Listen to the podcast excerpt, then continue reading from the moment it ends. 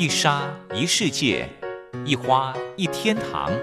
欢迎来到光华小学堂。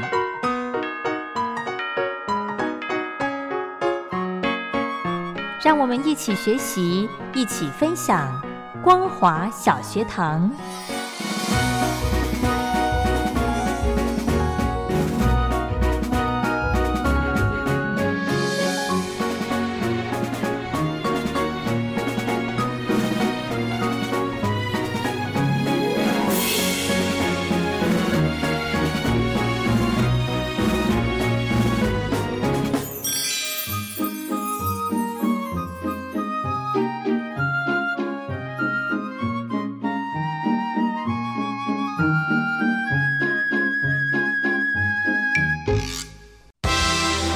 世界小学堂。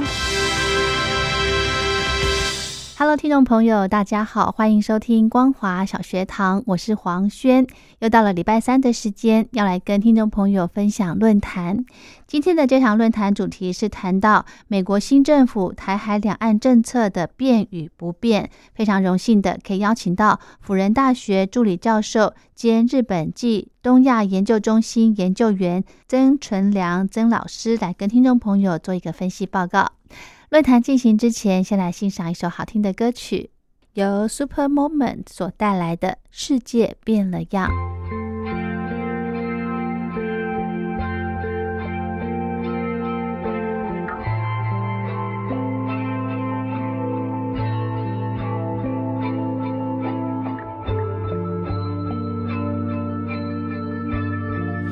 世界变了样，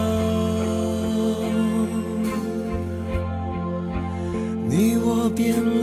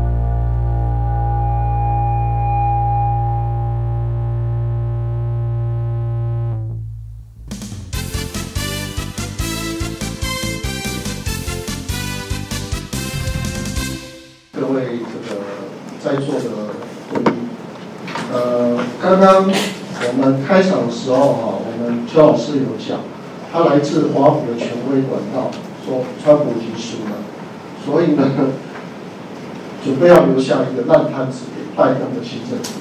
好，我们从今天的新闻看到，现在川普政府的那个旁边哦，刚刚卢老师也有提到哦，那他说台湾非中国一部分，大家对我们来讲，对蔡总统或者外交部，他可能会非常高兴，可是我们要非常理性的去看这个问题。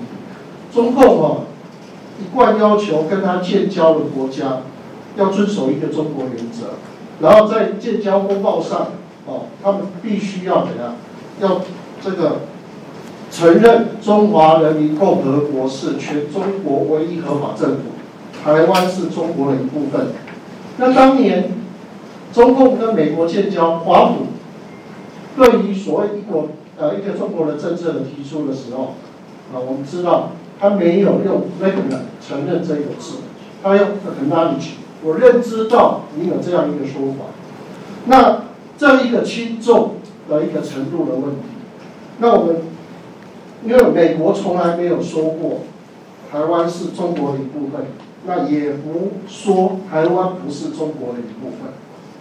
那我想，在川普政府现在有这样的一个表态，特别是蓬佩奥他这样的一个说法啊，我想可能他有意要激怒北京，为什么？又要留下一个烂摊子给下一任的政府。那这一种是一种所谓切香肠式的政治挑衅啊，待会我们那个会一一来说明。那至于外界是否认为华府的两岸政策已经有调整，我想这我们应该还要再持续的观察哈。那我现在讲的是因为美国新政府的台湾两岸政策变与不变，呃，基本上我们已经认定，呃，拜登即将啊会接任美国的第四十六任的总统。那他的这个有关的台湾两岸政策，就势必是我们国际社会关注的焦点。那基本上我们要讨论台湾两岸政策，其实就是两岸关系中的一个美国因素。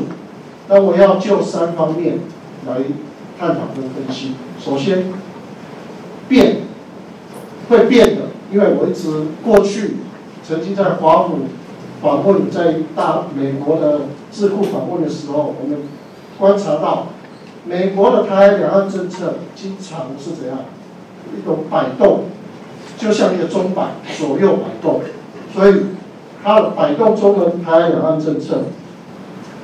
从最早一九九五年六月，我们看到总统访美的时候，华府亲北、亲台北跟北京的这个两岸政策走到极点，之后又开始回返。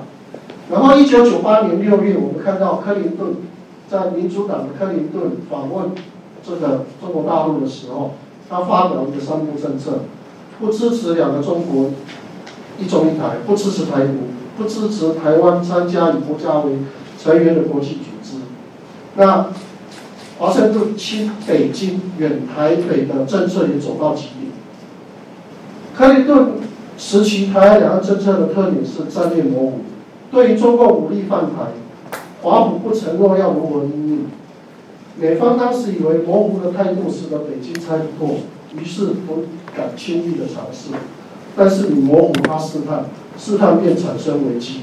所以我们看到一九九六年三月的台海危机，他就挑战了美国的战略模糊的思维。二零零一年四月，小布希总统批准大量军售给台湾，再一度对台北友善到极点。小布希上台后，采取战略清晰和战术模糊、双管齐下的办法。美国绝不容忍中共对台用武，美国不支持甚至反对台独，这就是战略清晰。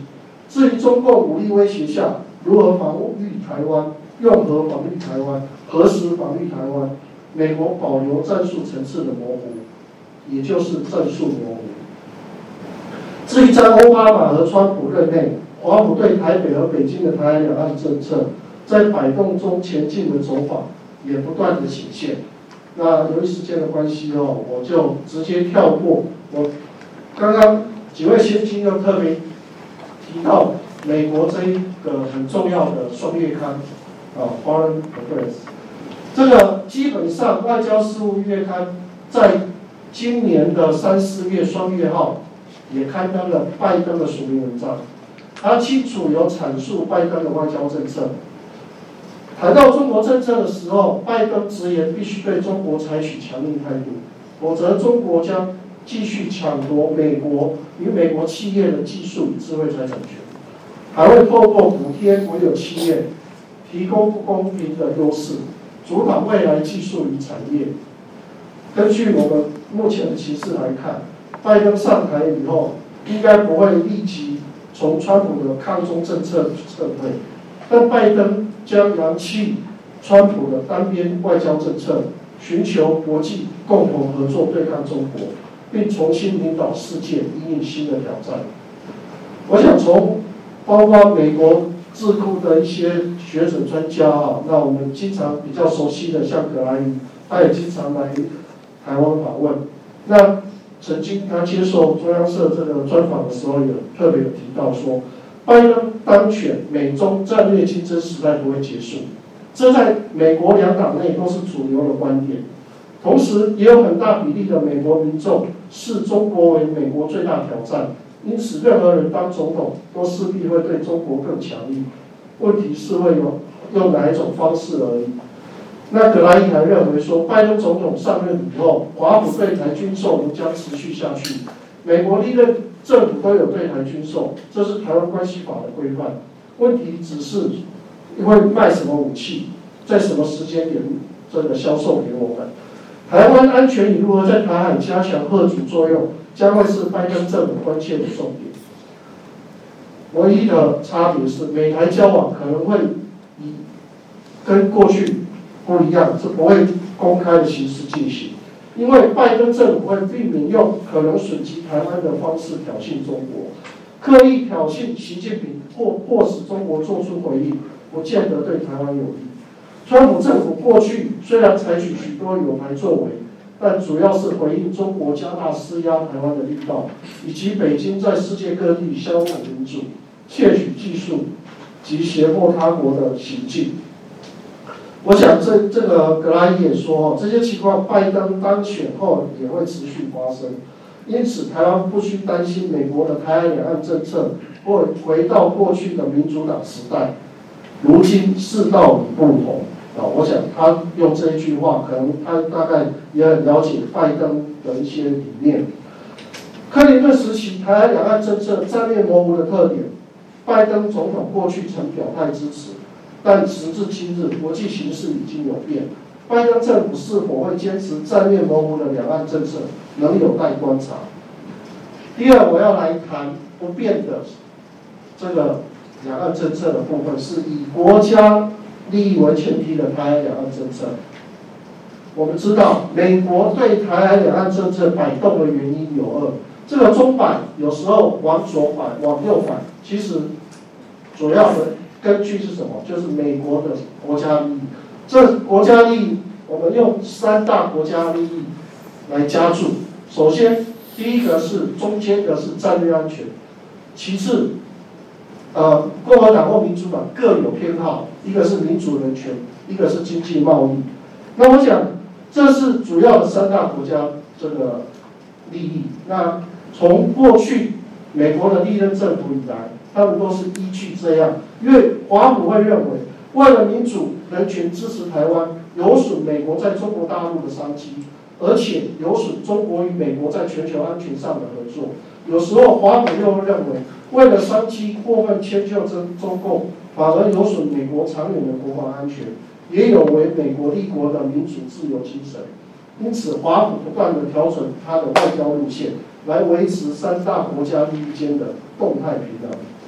那我们看到华府的台海两岸政策表面上呈现出左右摆动的轨迹，其实长期的大方向是保持不变的。那华府如此调整政策，就是要兼顾它的三大国家利益。我们看到在民主人权上方面，美国跟台湾最契合，在经济贸易上面，美国憧憬中国大陆市场的潜力，以北京为主要考量。战略安全上，它形势不断的变化，从冷战到冷战结束以后，一直到九幺幺之后，我想美国都有不同的这个因应的战略安全的考虑。那特别为了反恐，那美国又必须要跟中共建立良好关系。可是华府没有忘记，中共不断的提升战力，对美国仍是一个潜在的威胁。因此，台湾的重要性不能忽视。那拜登主政美国之后，我们相信台湾在他的印太也好，或者是未来他可能会有一个创造新的名词。那在这个里面，我们相信，在他的外交政策里面，台湾还是有一定的角色。因为美国一贯遵守《台湾关系法》、美中三个联合公报和六项保证指导下的一个中国政策，台海和平稳定为美国的持久利益。而且华府认为台湾的安全对印太地区的整体安全稳定至关重要。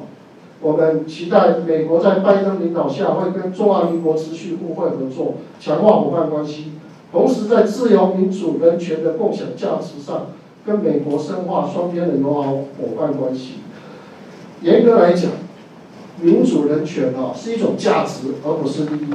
可是价值是一种理想，利益是一种现实。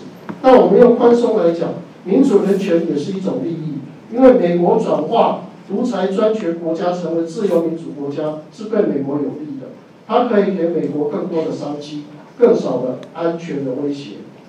我们看过。拜登曾经有四次访问中国大陆的这个机会，那所以说我们认为拜登是知中，那你说他是不是亲中？我我觉得还有一个问号哦。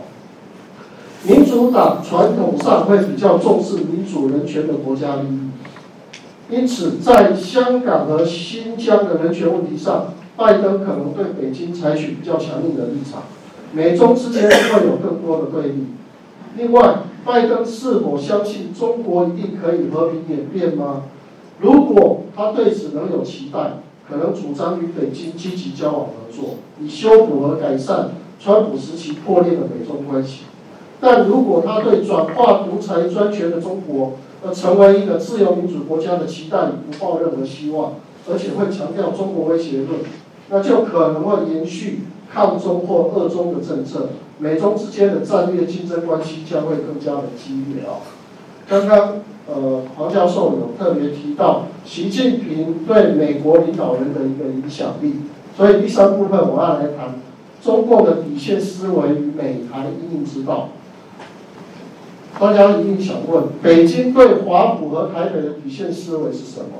那我们知道。中共最高领导人习近平具有注重底线思维、底层设计的人格特质，就是做最坏的打算，做全面性的布局。中共的底线对美方的要求是什么？是断交、废约、撤军。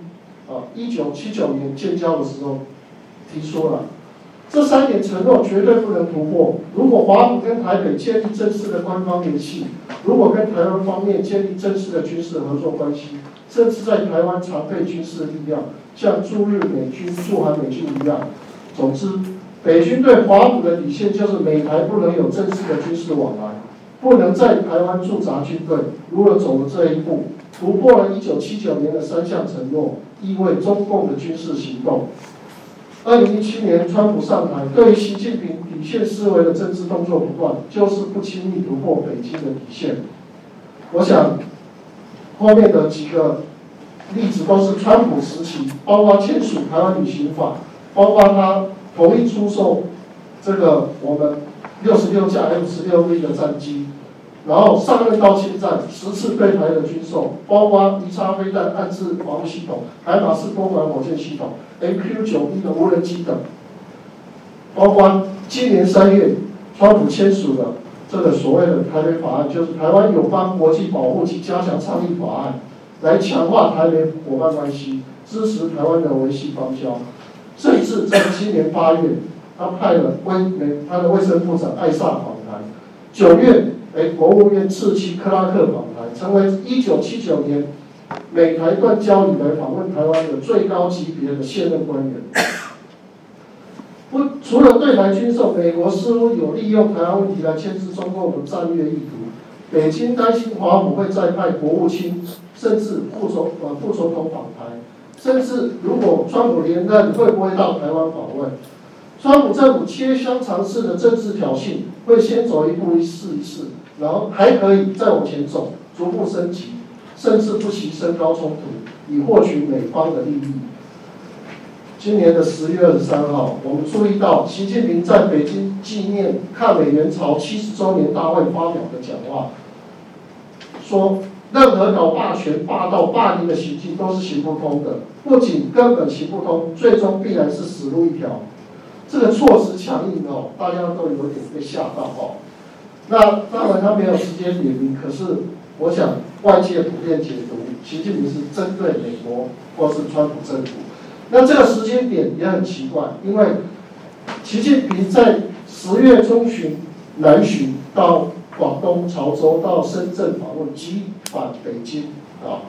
那可能突然之间，在这个十二十三号的一个抗美援朝的周年大会，讲的这一些，其实是针对川普政府的一个谈话哦。这个可能有一些猫腻存在。美国大选前。拜登接受哥伦比亚广播公司的六十分钟专访也讲到，目前对美国构成最大威胁的国家是俄罗斯，中国则是最大的竞争者。确认美国未来的对手将是俄罗斯，中国则是亦敌亦友。他在给华文媒体《世界日报》专文中也表示，会在符合美国利益领域跟中国合作，包括公共卫生跟气候变迁。所以我们看到他可能。会重新加入这个巴黎气候协定哦。面对棘手的美中台三角关系，拜登相当谨守、谨慎、保守。他反对台湾单方面宣布独立，也反对中国的造进动员。为维系台海和平，拜登不赞同美方采取会过度刺激或挑衅北京的作为。换言之，拜登上任后应该不会延续川普政府对北京切香肠式的政治挑衅，也不会想突破北京对华府的底线。那我们来谈一下北京对台的底线是什么？就是华理台独。北京认为，一九四六年在南京制定的中华民国宪法，基本上就是一部一中宪法。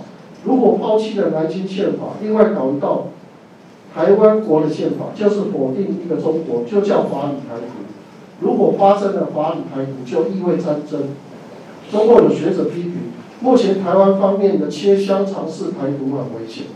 今天改一个东西，明天再改一个东西，改到有一天北京没退路了，到时候就天塌下来，战争爆发了。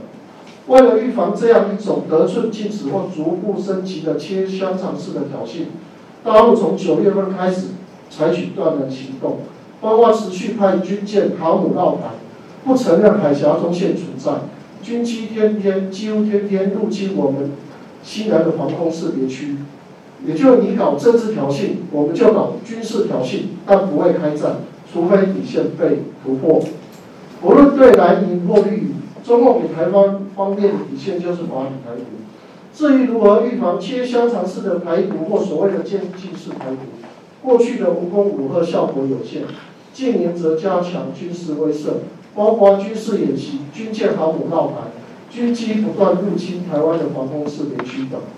近几近几个月，中共加大对台湾军事恫吓，多位美国的学者曾呼吁美方要摒弃过去台海战略模糊的政策，并明确宣示中国的武力犯台，美军将出兵协防。但是我们没看到拜登对此有任何表态。但过去的他也是谨守战略模糊政策的一员。不管美国因素如何变化。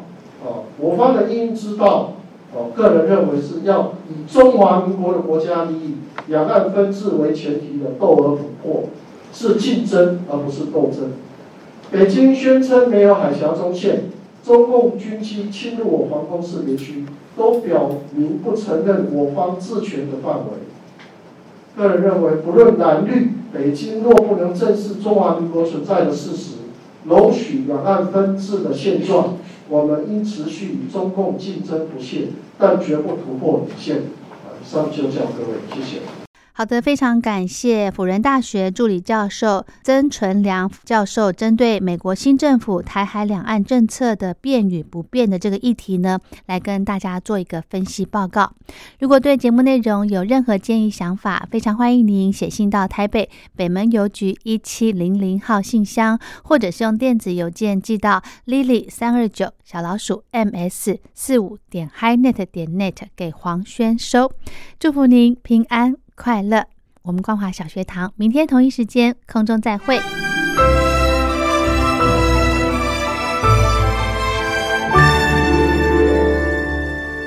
我在疫情下的生活，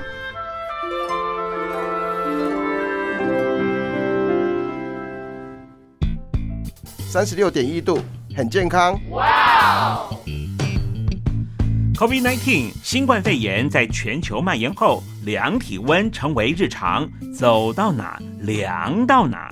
还有啊，戴口罩也是生活必备，没戴口罩寸步难行。哦，非常时期，能不要出门就不要出门，在家办公最安全。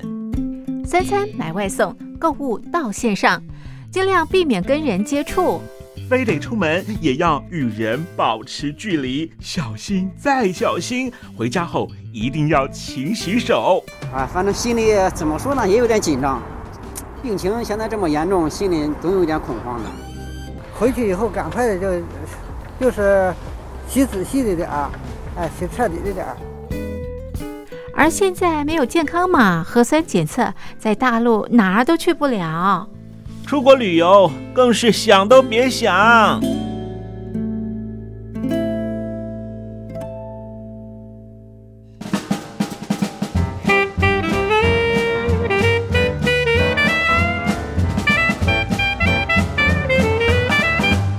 COVID-19 新冠肺炎发展至今，你我的社交方式、饮食习惯、娱乐形态、工作模式都产生变化。你的生活因为 COVID-19 新冠肺炎又有什么样的改变呢？马上写下来参加征文活动，我在疫情下的生活就有机会得到短波收音机哦。活动从三月一日进行到五月三十一日，来信请寄台北邮政一七零零号信箱，台北邮政幺七零零号信箱，嘉陵东山零收。电子邮件请借 lily 三二九 at ms 四五点 hi net 点 net，l i l i 三二九 at ms 四五点 hi net 点 net，我们期待您的来信。